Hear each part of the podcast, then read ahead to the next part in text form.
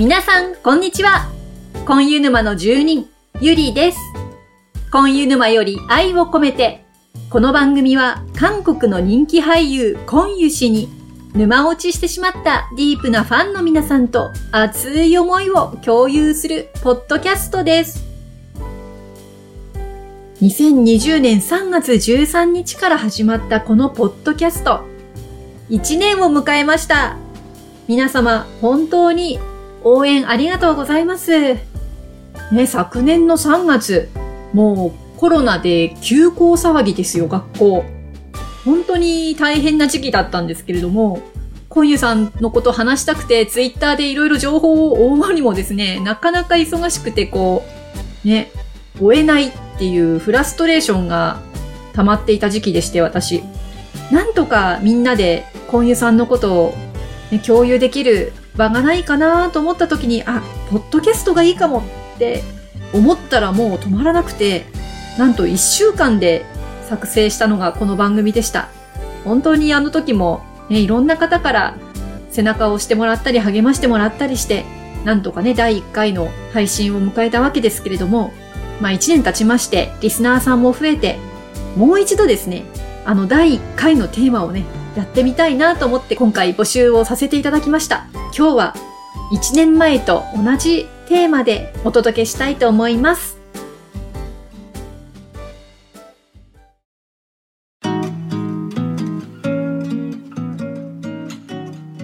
今日の沼人の皆さんへの質問は、ハイジさんからいただきました。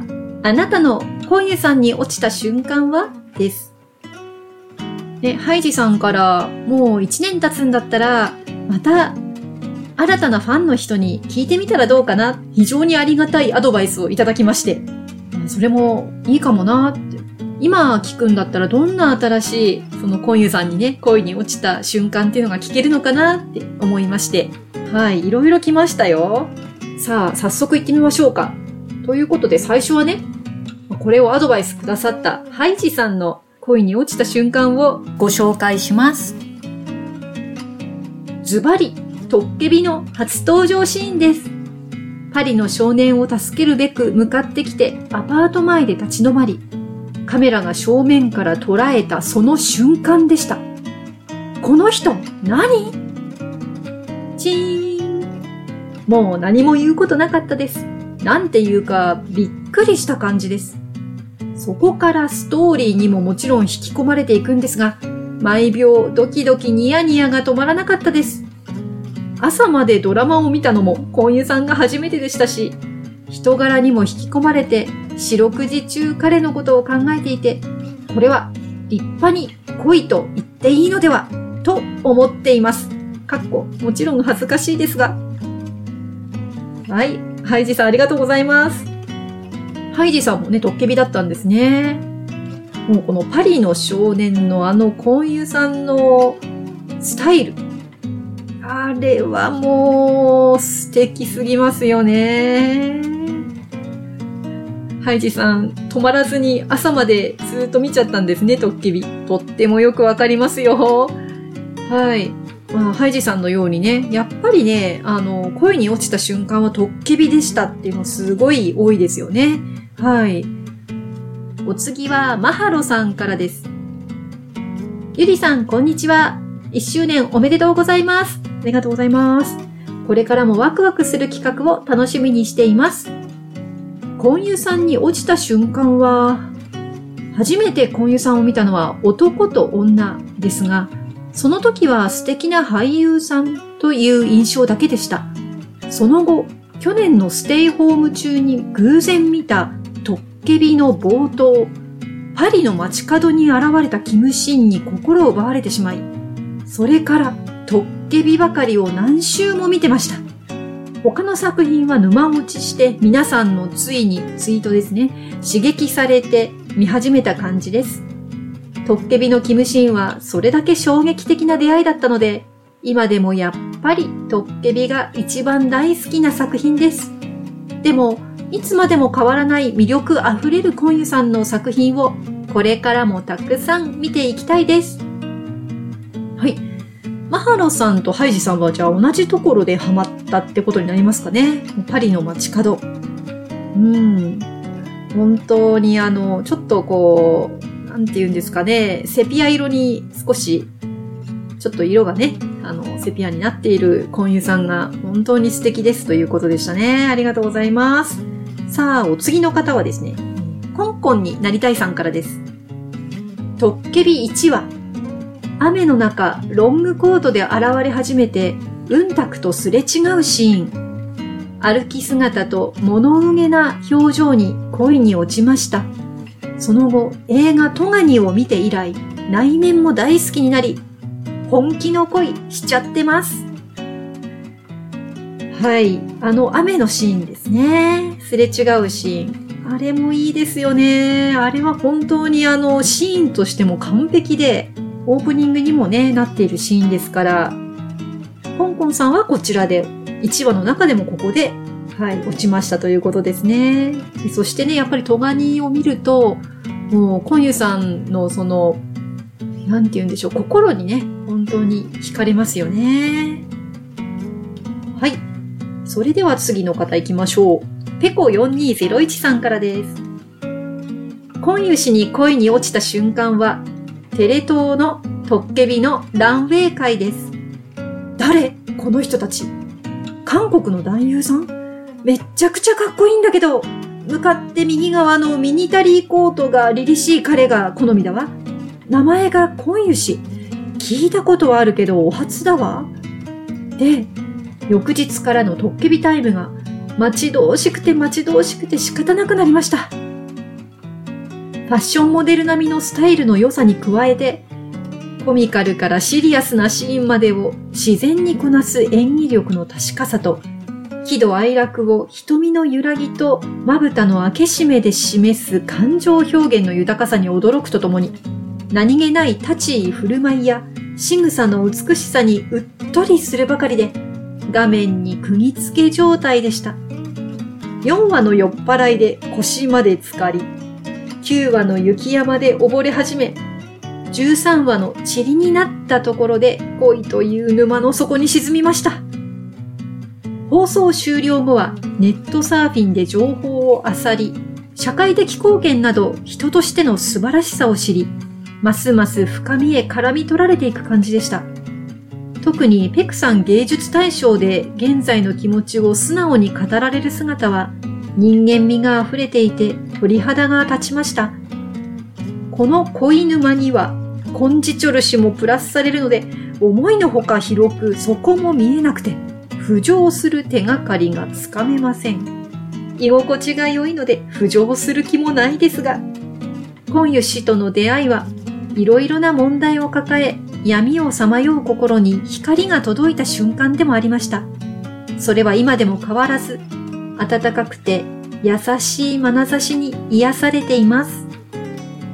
ありがとうございます。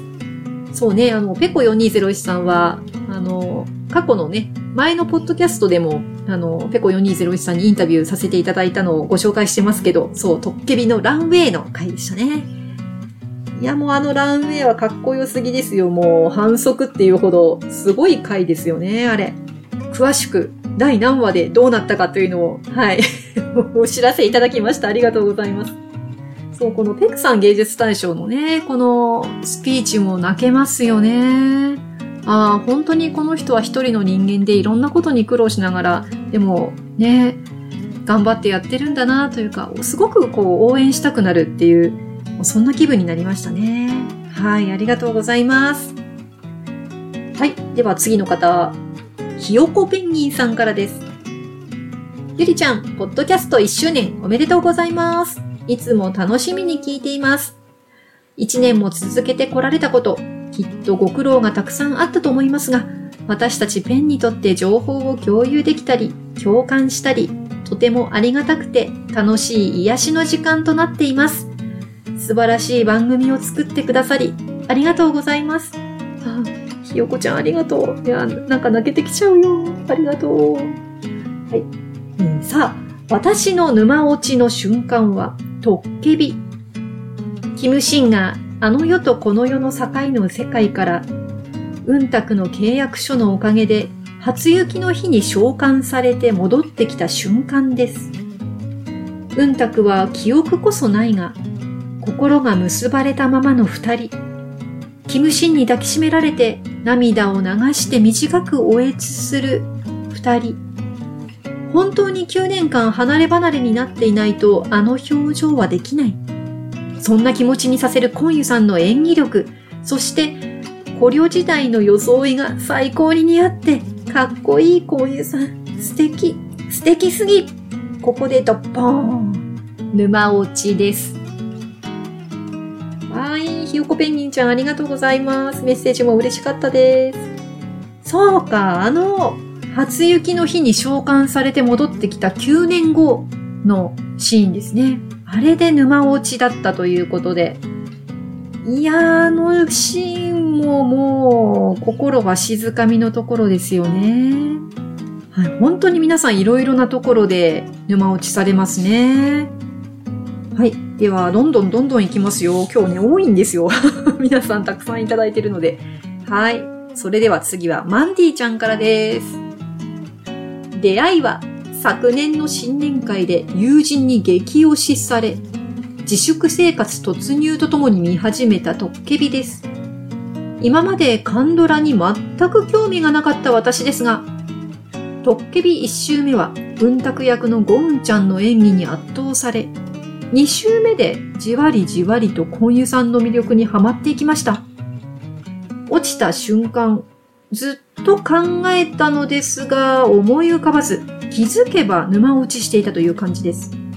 トッケビ2周目見てなかったら、逆にコンユさんにはまらなかったかもしれないと思うと恐ろしい。今ではコンユさんに出会えて毎日楽しく過ごせているので、トッケビという素晴らしいドラマを教えてくれた友人に感謝しています。はい、マンディさんありがとうございます。あー、まあ、トッケビで落ちたのは間違いないけれども、トッケビのどこで落ちたかわからないということですね。そう、結構ね、こういう方やっぱりいらっしゃいますね。あの、もう沼落ちしてからやっぱり1年くらい経っちゃうと、どういうこの心の動きで沼落ちしたかっていうのはっきりわからなくなっちゃうんですよね。実は私もその一人です。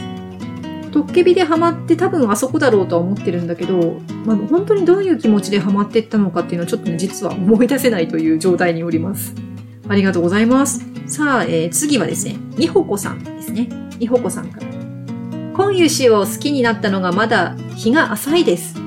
落ちた瞬間はトッケビを見て、背が高い、顔が小さい、足長ドラマの回を重ねていくうちになんて演技が上手い人なんだと気づいたらどっぷり婚姻沼にはまっていました。はーい。みほこさんもね、まあ、トッケビなんだけど、こう、いつの間にかっていう、まあ、あり地獄みたいな感じですね。いつの間にかズブズブ。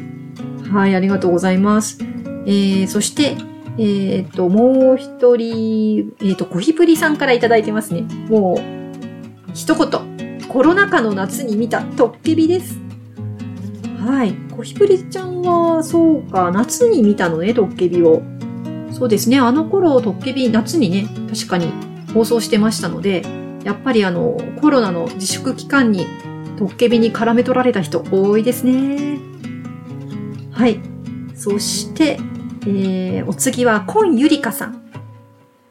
もちろん、トッケビのキムシン役のコンユに胸キュンしてしまい、それからは沼にどっぷりハマり込み、全作品を見て、いろいろと買い集めてしまいましたわ。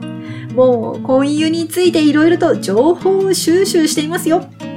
ファンが多いので、いろいろと写真も見れるので嬉しいですね。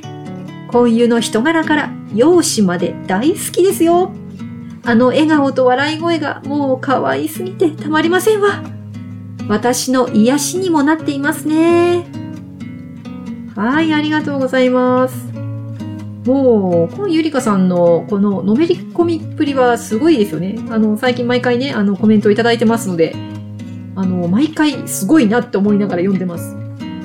みんな、トッケビを見てからどっぷりハマって、こう、あちこち作品にどんどんどんどんのめり込んでいくという、この、コンゆりかさんのような沼落ちをした人たくさんいますよね。私もそうでした。はい。さあ、えー、ここまではトッケビで来ましたけれども、やっぱりね、コーヒープリンスでっていう方もね、いらっしゃるんですよね。はい。そんなコーヒープリンスでコンユさんに恋に落ちたという方々のコメントをちょっと紹介していきましょうか。えー、まずですね、ともこ兵道さんから。コヒプリで、うんちゃんを男でも良いと、キス。はい、もうキスで恋に落ちたということですね。ともこさん、ありがとうございます。もう、これも、えー、ハンギョルの覚悟にやられた、コンユさんすごいっていうシーンですかね。はい。そしてお次は、匿名希望さんから。10年ほど前、旦那さんも子供も家にいなかった午前中だったと思います。たまたまテレビをつけたら、コーヒープリンスの婚友さんが現れ、目が離せなくなりました。俳優さんを見てこんな感じになったことがなかったので、強い背徳感を感じてしまい、かっこ笑い。これ以上見てはいけないという強い気持ちで、コーヒープリンスは途中で封印しました。ところが、ついこの間の BS 富士のトッケビをママ友に勧められ、まずいんじゃないかと思いながらも見てしまい、恐れていた通り、再度速攻落ちました。トッケビのストーリーが素敵すぎて、背徳感はごまかされ、感想。沼にはまってしまいました。トッケビは4週中です。4週目ですか？こんな俳優さんっているんですね。はい、匿名希望さんありがとうございます。まあ、うんたくの言葉を借りると、逃げられないってことよってことですね。もう、婚友さんからは逃げられないですよ。匿名希望さん。ねコーヒープリンスの時にこの、乾燥しなかった理由、途中で封印したっていうのは、この、強い背徳感っていうのが、私、このポッドキャストやってて初めて聞いたかもしれません。やばいこれ以上はやばいって思ったわけですね。はい。あのー、もうトッケビ4週目ということで、4週目終わったところで、今度はコーヒープリンスも行ってみてください。もういいじゃないですか。私たちもう、あの、背徳感とかもう、どうでもいいですよ。もうどうすんですか？男と女なんて見ちゃったら。もう、あの、私たちはその背徳感を超えて、もうコンユさんを大好きになっているわけですからね。恋に落ちてるわけですから、いいんですよ、もう。ね。ぜひ、このまま、ズブズブと、広い広い沼を楽しんでください。はい。さあ、広い広い沼に落ちてる人たちのコメントが続きますよ。さあ、えー、お次はですね、つぼったつぼさんからです。いつもありがとうございます。落ちたといえば、やっぱりコーヒープリンスからですかね。ハンギョルが涙目になって、チェ・ハンギョルは、チェ・ハンギョルはってヒロインに気持ちをぶつける場面。あそこで、ぽちゃんとハンギョルに落ちました。けれど、コンユッシ本人に本格的にドボンしたのは1年と数ヶ月前。トッケビです。キムシンがひたすらかっこよくて切なくて可愛くて、かっこよくて切なくて可愛くて、かっこエンドレス。実は、ツボ。今回のアンケートについて正確な回答が書けないんですよ。落ちたのはトッケビで間違いないんですが、ドラマを DVD で何十回も繰り返し見たせいか、自分でもわからなくなってしまって、キムシーンを見る、落ちる、キムシーンを見る、落ちる、を繰り返すたび、毎回落ちてるから見分けがつかないというか、一体ツボはどこの場面でこういうシーンに落ちたんでしょうかかっこ笑い。こんなの回答とは呼べませんね。というわけで、今回のアンケート、ツボは欄外扱いしてください。チソンアムニダー。はい、ありがとうございます。ほら、他にもいらっしゃいましたよね。あの、同じように、どこで落ちたかわからないっていう方。大丈夫ですよ、ツボちゃん。あの、何回も何回も見てるうちにもうわかんなくなっちゃうんですよ。ね。つぼちゃんがね、あの、どんな風に小犬さんを好きかっていうのは、この前のね、ポッドキャストの沼人インタビューでもご紹介してますので、皆さんね、ぜひ、つぼちゃんと私のトークを聞いていただきたいんですけれども、あの時ね、あのー、ウジンとハンギョルの話は聞いたんだけれども、キムシンの話を聞くの忘れたんだよね。つぼちゃん、覚えてる？結局キムシンの話しなかったの、私たち。ねえ。本当に、かっこよくて切なくて可愛くてってもう、どんなシーン撮ってもね、もう、いろんな 小家さんが見れて美味しいのがトッケビですよね。はい、ありがとうございます。さあ、ハンギョルで落ちた人、最後のお一人行きましょうか。黒猫ヤマトの宅急便ダニャーさんから。はい、黒猫ちゃんですね。以前も答えましたが、とりあえず一度目は十数年前テレビで放送してたコヒプリ見てハンギョルに落ちたのです。その時も即 DVD 買ったりして、しばらくハンギョルかっこいい、こういう素敵ってなってた記憶。でも今ほど一緒になってキャッキャ言い合える友達もいなかったし、いまいち情報収集もできなかったし、子供も小さくて渡韓なんてできなかったし、いつしかハンギョル、コンユ氏への気持ちも薄れていきました。そしてまた十数年後に同じ人に落ちることになるなんて、その時の私は思ってもなかったのです。かっこ笑い。ママ友にずーっと、トッケビ見てみて。面白いからトッケビ見てみて。いいからトッケビ見て。と言われ続け、もう今更韓流はいいよ。と、幾度となく繰り返された会話をすること数ヶ月。そして忘れもしない2019年10月12日、かっこ3連休初日。再び、真っ逆さまに落ちるとは、笑い。旦那も子供もいない3連休。暇だなぁ。何しようかな。ああ、そういえば、トッケビトッケビうるさいから見てやるか。しかし、トッケビって何？的な感じで見始めたトッケビにまさかの彼が、あれ？この人、あの人だよね？名前なんだっけ？油っぽい名前、コンユそうだ、そうだ、コンユマジです、これ。カナダのロングコート着たコンユ氏の美しさに、乾杯いや、乾杯。いやいや、陥落。3連休でトッケビ2周して、男と女、コヒプリも見ちゃったから連休明けは廃人。体重2キロ落ちててびっくり。かっこ笑い。そこから画像あさりにグッズ収集家として今に至る。まだまだ沼底に頭から突っ込んだままの幸せライフ。ゆりちゃんいつもありがとう。まだまだ話せるけど、この辺で。深夜のテンションで長々と失礼いたしました。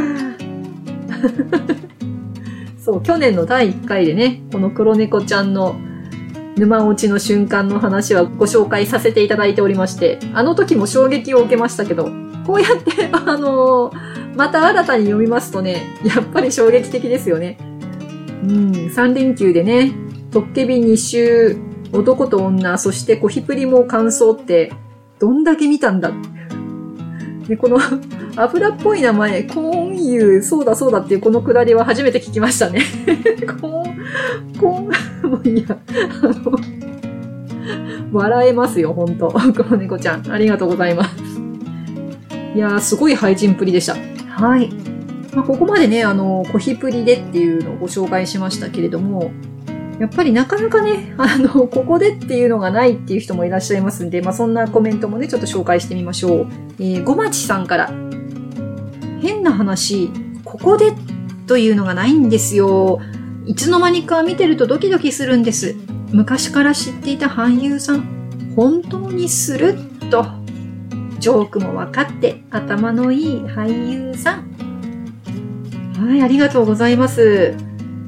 ねえ、ごまちさんも随分長くファンでいらっしゃるんだなと思います。いつの間にかっていうことですよね。はい、ありがとうございます。えー、そして次はね、まおりさんから。キスをするとき、相手の方に手を添えるという彼の癖に気づいたとき、落下ボタンが押されました。バンと下に落ちました。勢いがいい感じですね。こう、落下ボタン、落下ボタンが押されましたよ。この落下ボタンっていう表現も初めてですね。こう、で、ボンって落下ボタンを押したら、こう、パカってあの、足元が開いて、そのままヒューンって落ちるわけですね。なるほど。そうよね。このキスをするとき、相手の方に手を添えるあの、もういいや。本当に、あれにはもう完全に落ちますよね。まおりさん、あの、メッセージもありがとうございます。メッセージちょっと嬉しかったから読ませていただいてもいいですか？お久しぶりです。1周年おめでとうございます。今日まで番組を続けてくださりありがとうございます。うんたくがラジオに耳を傾けるように、私もゆりさんの声を聞いて自分の好きな世界に浸ることができています。何かを続けるということは意志がないと難しいと思います。いつも楽しませてもらってばかりですみません。こうしてコメントを送ることで聞いている人がいることをアピールできたらとメールをお送りさせていただきました。今後ともよろしくお願いいたします。かっこ土下座。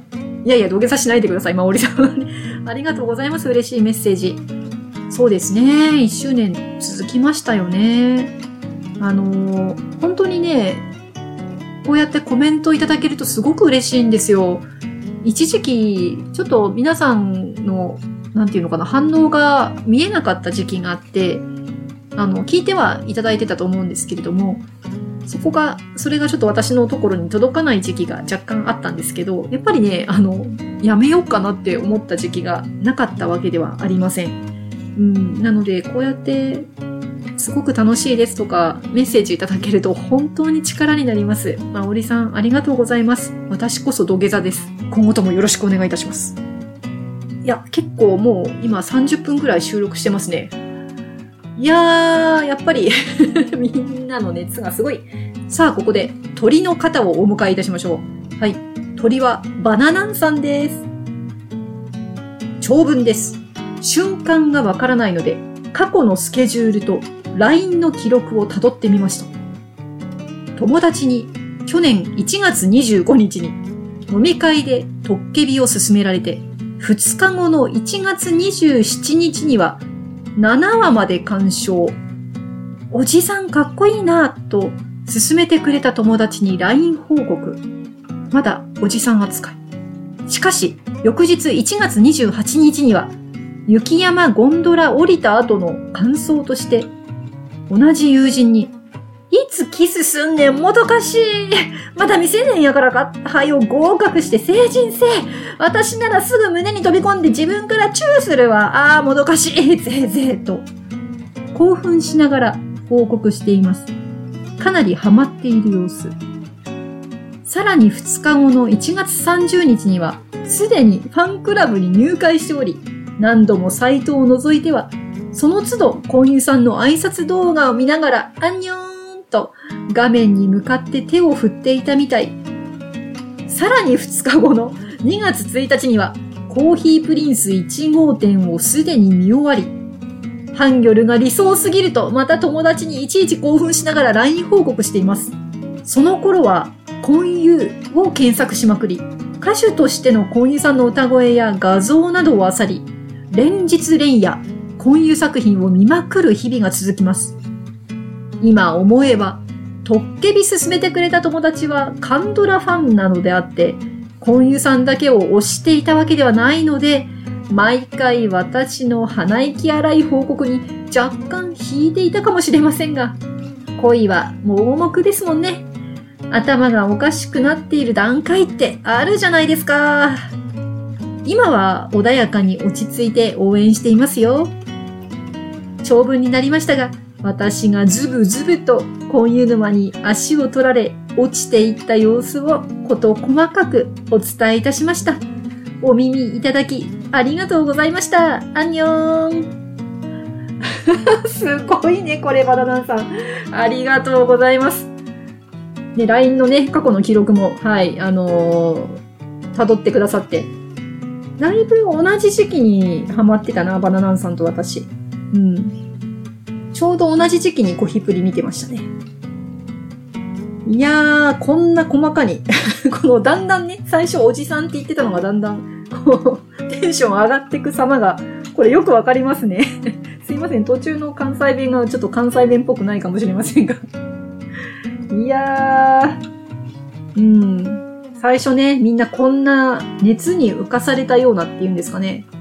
私もなんか似たような道をたどっていたので、今懐かしく思い出させていただきました。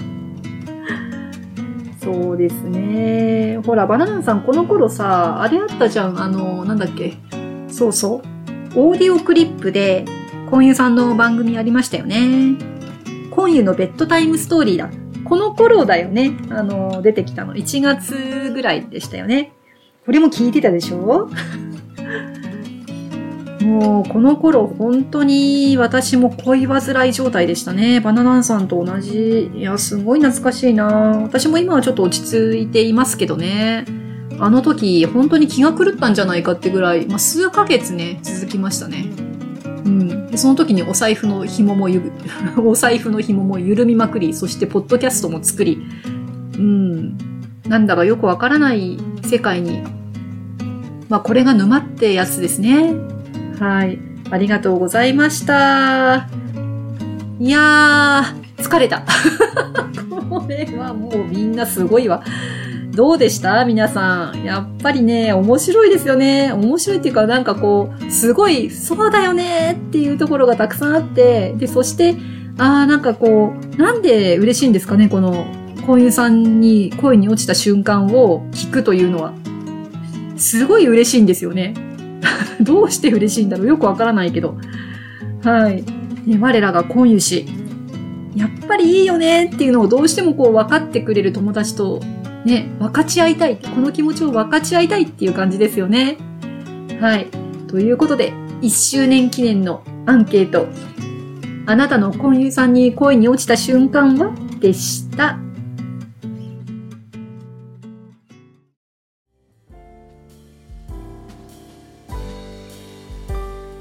はい、いかがでしたでしょうか？いやもう恋に落ちた話を聞くとなんでこんなドキドキするんですかね？おまけに同じ人なのに同じ婚友さんなのにみんな好きになるポイントがねやっぱりこう微妙に違うんですよね。まあ、いろんな恋の形がありますよね。まあ、それだけ婚友さんがすごい素敵な俳優さんだってことですよね。まあ、こうやって1年ね、ポッドキャストをやってきて、皆さんと気持ちを共有できるのってすっごく楽しいことだなって感じています。あの、ツイッターだとどうしてもこのね、共感している文章がどーっと流れてってしまうので、タイムラインがなかなか追えないっていうことがあるんですけれども、私自分自身がこのポッドキャストをやり始めて、あの、すごく落ち着いて皆さんと共有できるようになったなっていうのが本当に良かったなと思ってます。皆さん、本当にたくさんね、思いを送っていただいてありがとうございます。これからね、いろんな企画やっていきますよ。もうこんなパワーをね、私出せるのはね、婚友さんのところだけなんですよ。本当に。仕事でもこんなに一生懸命にならないかもしれない。ね、皆さんからのね、感想とか応援のメッセージが続けようというパワーになりますので、どうか皆さんこれからもよろしくお願いいたします。それでは本日もお聴きいただきありがとうございました。今湯氏への思いで皆様の日常が幸せいっぱいでありますように。